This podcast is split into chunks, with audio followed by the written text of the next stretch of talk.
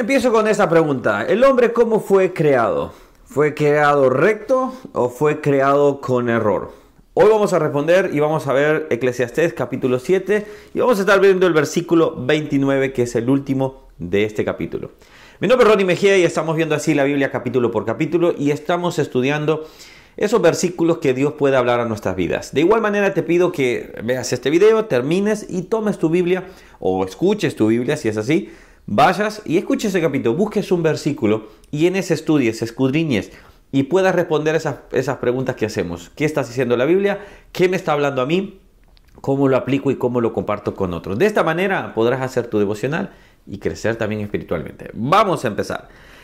Versículo 29 dice del capítulo 7 de Eclesiastés, He aquí, solamente todas estas cosas, perdón, he aquí solamente esto he hallado. Está terminando el discurso de este capítulo, el, Salomón está diciendo, esto es lo que he encontrado. Estaba haciendo un contraste entre lo mejor, entre la sabiduría y la insensatez, entre el bien y el mal, entre qué es mejor obviamente. Y dice, esto he encontrado, que Dios hizo al hombre recto, pero ellos buscaron muchas perversiones. ¿A quién se está refiriendo a ellos? ellos eh, Salomón se está refiriendo obviamente a Adán y a Eva.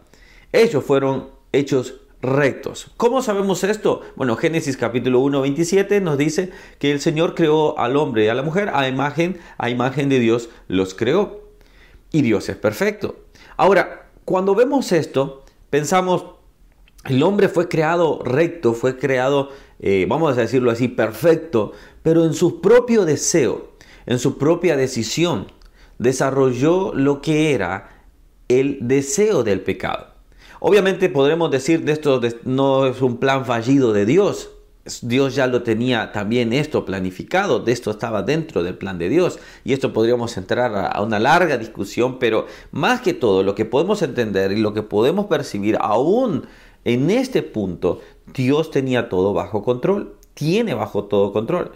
Pero el hombre en su propio deseo, en su propia concupiscencia, ¿y qué dice? ¿Por qué sacamos esta palabra? Porque Santiago 1, 21.14 dice, 1.13, eh, cuando alguno es tentado, no diga que es tentado de parte de Dios, porque Dios no puede ser tentado por el mal, ni él tienta a nadie, sino que cada uno es tentado cuando de su propia concupiscencia es atraído y seducido. ¿Qué es la concupiscencia? Es ese deseo extremo de buscar el placer, de buscar la autosatisfacción, de buscar hacia sí mismo lo que es eh, ese placer, lo que, lo que genere el placer en el hombre. Entonces, ¿qué significa? Y placer en todos los aspectos, obviamente.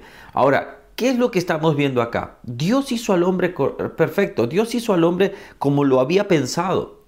Evidentemente no es un plan fallido para Dios que ellos hayan pecado, esto estaba planificado. Ahora, dentro de todo esto, aún así Él lo había hecho perfecto. Pero el deseo del hombre siempre es buscar el mal. El deseo de nosotros siempre va a estar buscando el mal. Pero alguien me podría decir, Ronnie, pero nosotros ya somos, eh, nosotros ya no somos pecadores. Nosotros hemos venido a Cristo Jesús, Él nos ha perdonado. Es correcto. Pero cuando, aunque el pecado ya no reina en nosotros, no significa que el pecado no vendrá a tocar nuestra puerta. Y es ahí es donde nosotros tenemos que tomar una decisión, es donde, debemos de pararnos y decir, ¿a quién voy a agradar? Mi vida en este punto, ¿a quién desea agradar? ¿A Dios o a mí mismo? ¿A quién quiero eh, darle el mejor placer? ¿A Dios que vea a un hijo obediente? ¿Que vea a un hijo en santidad? ¿O a, o a mí mismo autocomplacerme en mis propios pecados?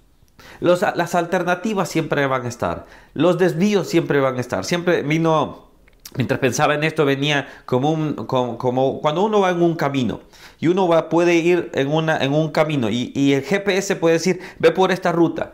Pero hay, y, uno dice, Uy, pero acá hay un camino alternativo, me voy a ir por acá. Hay veces esos caminos alternativos, seamos honestos, pueden funcionar en alguna manera, pero muchas veces, en algunos momentos, pueden estar plagados de, por ejemplo, de obstrucciones, de tránsito, etcétera, etcétera. Ahora, ¿qué quiero decir con esto? El hombre siempre va a poder buscar, va a tener, va a tener esa libertad, Dios nos la ha dado, de poder ver hacia dónde vamos a caminar. La pregunta que quiero terminar es aquí, acá, en este punto es, ¿hacia dónde, hacia quién tú vas a querer agradar? ¿Hacia ti o hacia Dios? Eso es lo que debemos de responder. Es bueno que podamos detenernos y decir, Señor, yo quiero agradarte a ti. No somos perfectos, no somos en este punto perfectos, solo Cristo Jesús fue perfecto. Solo nuestro Señor, nuestro Dios es perfecto. Ahora, sí debemos de determinar y decir, Señor, aunque no soy perfecto, en ti me estoy perfeccionando. En ti voy caminando hacia la perfección. Un día dejaremos este mundo, sea por muerte o, o porque seamos arrebatados. Pero ese día nuestro cuerpo se convertirá en perfecto. Ahí ya el mal no, no, no vendrá ni a tocar nada, no vendrá ni a querer seducir ni nada. Ya no habrá más de eso. Ahora el punto es, mientras vivimos acá, ¿cómo voy a vivir? ¿A quién voy a agradar? Y termino con esta pregunta así, como José, cuando estaba con eh, la mujer de Potifar, casi lo estaba haciendo de su ropa. Él dijo, ¿cómo he de pecar contra mi Señor? ¿Esa será nuestra respuesta? Espero que sí. Oremos. Señor, la santidad tiene que estar en nosotros y buscamos y la debemos de buscar diariamente. Señor, ya no reina en nosotros el pecado porque somos nuevas criaturas. Tú nos has perdonado, nos has justificado, nos has lavado, nos has santificado. Pero Señor, en nosotros sigue estando ese deseo, Señor, de poder autocomplacernos, de poder, Señor, darnos satisfacción a toda aquella aquel pecado que pueda estar en nosotros, Señor, queriendo tocar y queriéndonos llevar hacia, Señor, caer y alejarnos de ti. Pero, Señor, ayúdanos a poder pararnos y decir, Señor, yo quiero agradarte a ti. Tú hiciste perfecto a Adán y Eva, Señor. Pero, Señor, ahora que nosotros estamos acá, solo podemos decir, Señor, nos bastamos de tu gracia para perfeccionarnos día a día para que un día, Señor, que Señor seamos perfectos ante ti, Señor. No porque nosotros podamos hacerlo, sino porque en tu poder podremos, Señor, buscar esto, Señor. Padre, que un día seremos perfeccionados para que, Señor, lo incorruptible sea, Señor, lo corruptible sea incorruptible, para que podamos entrar a tu presencia.